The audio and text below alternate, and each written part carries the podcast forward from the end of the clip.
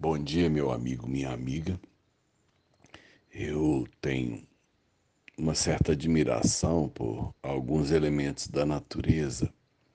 Como biólogo, né, eu aprendi a admirar algumas das imensas variabilidades da criação de Deus. E entre os bichos que eu tenho uma certa admiração, é, eu gosto das aranhas. Ah, não me pergunte por quê, mas eu acho ela né, um animal interessante.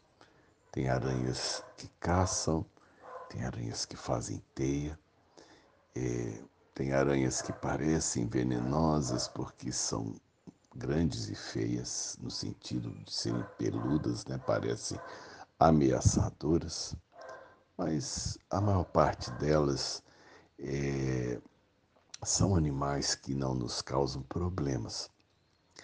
Mais recentemente, uma delas resolveu fazer uma teia na, no, no meu box, é, onde, né, no box onde tomo banho. E ela fez a teia dela na, na parte baixa, ali na junção com o assoalho, né? Ela pegou o canto da parede e fez ali uma pequena teia. É, é, eu, eu vi que ela estava nesse projeto e ela montou ali sua pequena teia, esperando que ali, portanto, pudesse ser um bom lugar para ela obter seu alimento e cumprir seu ciclo vital. O problema é que a minha aranha escolheu um péssimo lugar. Ela pode talvez não entender muito bem de lugares. Ela fez uma boa teia, mas ela escolheu um suporte ruim. Talvez eu diga isso sobre ela porque ela é irracional. É, ela simplesmente sem uma visão de perigo, de inviabilidade do projeto, porque o lugar que ela se propôs construir sua casa tem a mínima condição dela perseverar. Na primeira passada de rodo, ela vai sumir. Nós vamos destruir a sua, né, o, seu, o seu propósito, o seu projeto. É, não vou criticar a minha aranha porque ela é um ser irracional. Ela, portanto, é, sem uma visão de futuro, de probabilidades, de riscos, né? É, ela fez aquilo que ela faria em outros lugares qualquer. Mas eu falo agora de pessoas que Deus criou com razão, com lógica, com entendimento e que montam também seus projetos de vida sobre pessoas, sobre circunstâncias que não têm qualquer fundamento ou probabilidade de um futuro promissor.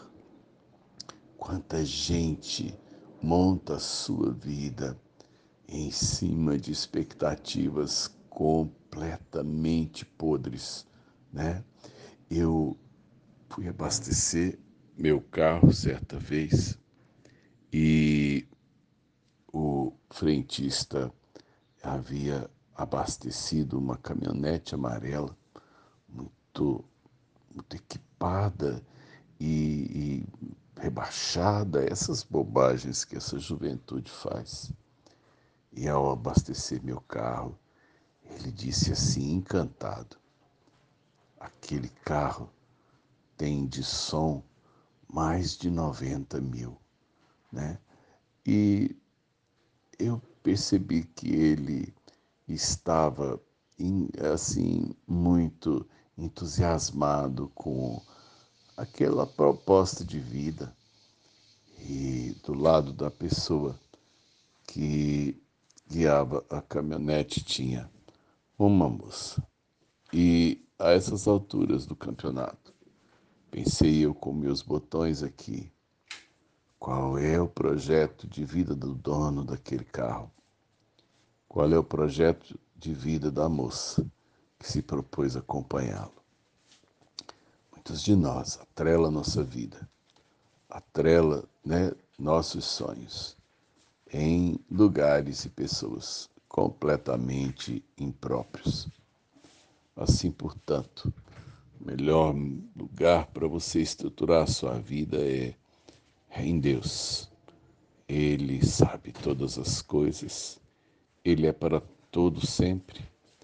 Ele não teve princípio e não terá fim de dias. Ele conhece o passado e o futuro.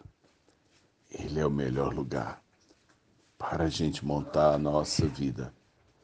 Assim, portanto, hoje é um bom dia para você rever onde você tem construído sua história. E quem sabe há tempo de mudar antes que um grande rodo passe sobre seus sonhos. Sérgio de Oliveira Campos, pastor da Igreja Metodista, Goiânia Leste, Graça e Paz.